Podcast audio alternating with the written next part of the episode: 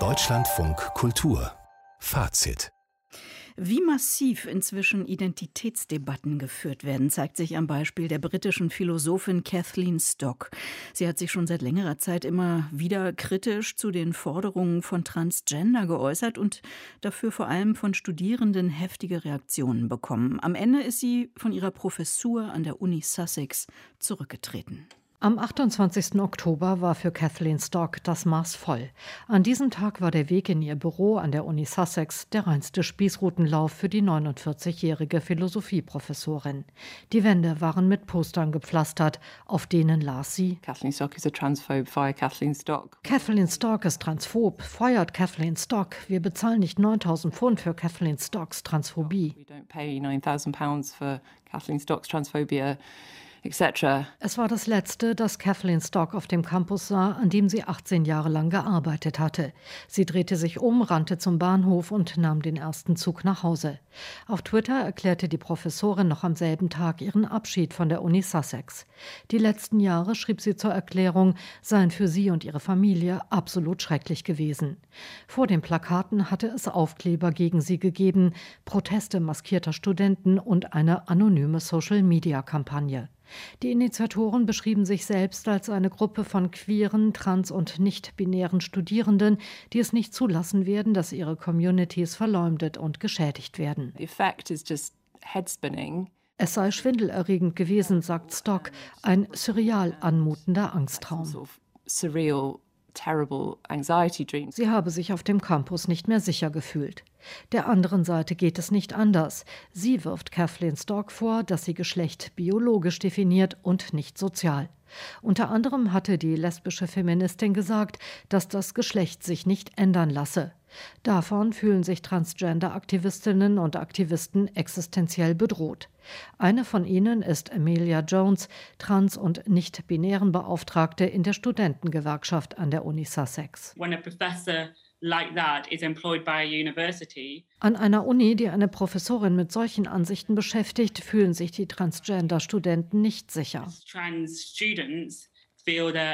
was Stock in Sussex gelehrt hat, findet Amelia Jones diskriminierend und schädlich. Natürlich müssten verschiedene Meinungen diskutiert werden können an einer Universität, aber Genderfragen seien für Transmenschen eben nichts Objektives. We need to hier wird die persönliche Identität von Menschen debattiert. Das ist nicht nur irgendein Thema wie der Klimawandel. Es geht um die subjektiven Erfahrungen von Menschen, denen es emotional schwerfällt, ihre Identität zur Diskussion zu stellen. Im Genderstreit gebe es keine gemeinsame Sprache, beklagt der in Cambridge lehrende Politologe David Runciman. Es gibt eine Menge Angst. Angst, die falsche Sprache zu benutzen, Angst, der Provokation angeklagt zu werden, während man lediglich versucht, eine gemeinsame Sprache für das Problem zu finden. Im Moment gibt es diese gemeinsame Sprache nicht. When what one is trying to do die Universität Sussex hat sich vor und nach ihrem Abschied hinter Kathleen Stock gestellt, die Transgender-Gemeinde hinter die Studenten, die sie aus ihrem Job gedrängt haben. Stock selbst sagt, dass sie nicht aufhören werde auszusprechen, was sie denkt. Christine Heuer über den Fall Kathleen Stock, den Genderstreit in Großbritannien. Es geht also einmal mehr um die Frage, ob das Geschlecht etwas biologisch Gesetztes ist oder ob jeder Mensch selbst darüber bestimmen kann und entsprechende Rechte einfordern darf. Und es geht um die Frage, ob diese Identitätsdebatte inzwischen in einen Streit über die Meinungsfreiheit mündet. Wir erreichen die Genderforscherin und Literaturwissenschaftlerin Andrea Geier, Professorin an der Uni Trier. Guten Abend, Frau Frau Geier. Einen schönen guten Abend. Die Gender-Debatte hat sich durch den Fall Kathleen Stock ja nochmal gehörig äh, zugespitzt. Hier kämpfen zwei Lager mit jeweils harten Bandagen. Frau Geier, geht es hier um den Gegensatz von Natur und Kultur? So könnte man denken auf den ersten Blick. Die eine Position sagt, ich berufe mich darauf, dass Natur eben zwei und nur zwei Geschlechter vorsieht und alles, was jenseits dieser Deutung ist, wäre irgendwie kulturell hergestellt. Tatsächlich glaube ich, dass es hier um unterschiedliche Vorstellungen davon geht, was Natur ist. Also ist Natur tatsächlich nur binär oder ist die Wahrnehmung von Körpern und von Materialität als zwei und nur zwei Geschlechter selber eigentlich eine kulturelle Sicht auf Natur und Natur selber ist viel vielfältiger und ist eher ein Kontinuum. Und die Art und Weise, wie sozusagen über Natur und Kultur hier gesprochen wird, die ist selber umstritten. Es werden unterschiedliche Gegensätze aufgemacht und das ist auch schwierig in der Auseinandersetzung Auseinandersetzung. Wer beruft sich worauf? Was meine ich, wenn ich Natur sage? Und ich finde es wichtig, dass man es nicht als glatten Gegensatz definiert. Die einen sind auf der Seite von Natur, die anderen sind auf der Seite von Kultur, sondern tatsächlich haben wir hier ein Kultur-Natur-Verhältnis, das selber in der Diskussion ist. Können Sie beschreiben, wie sich die Methoden in diesem Kampf unterscheiden?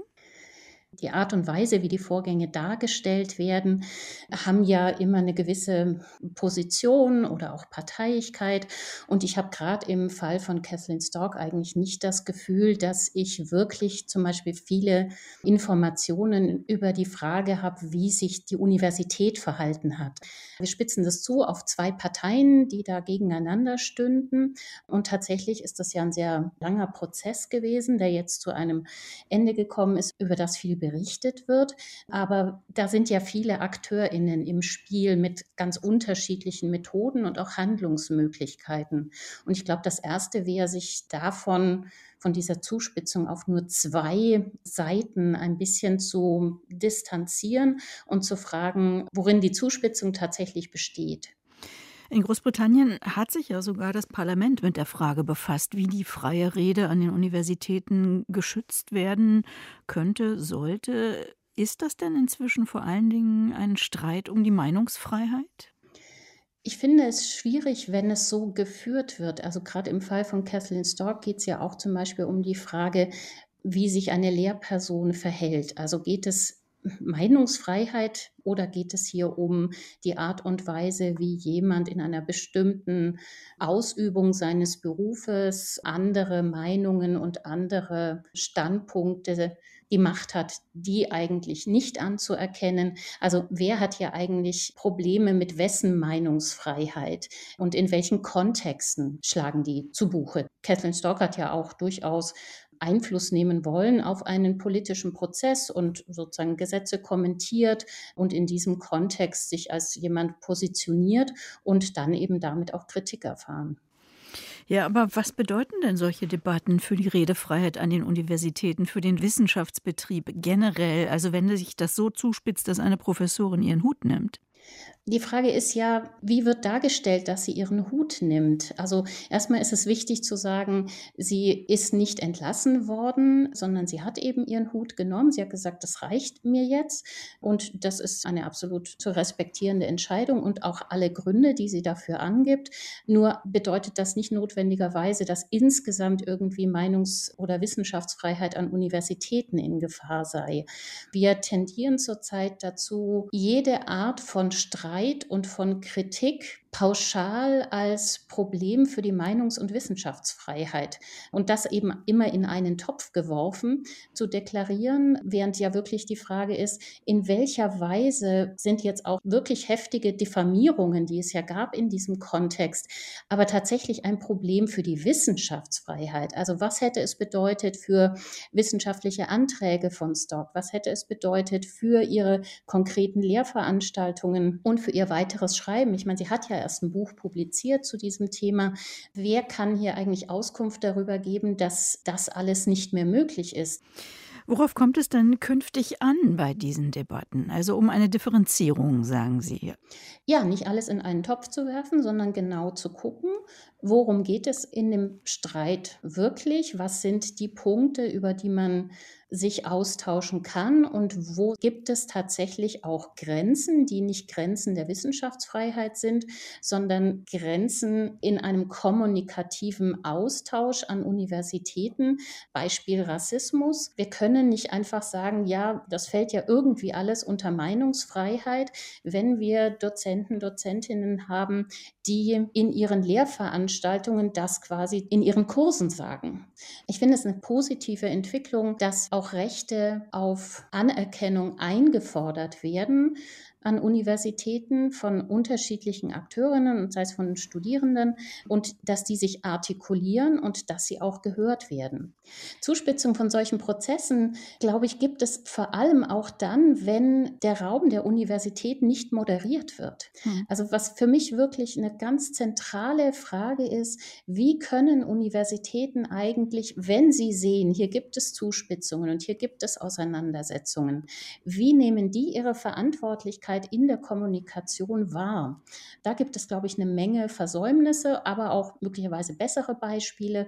Sehr häufig gibt es da eine lange Konfliktgeschichte vorher und darauf müssen sich Institutionen einfach auch vorbereiten und der Raum der Wissenschaft muss eben auch ein moderierter Raum sein.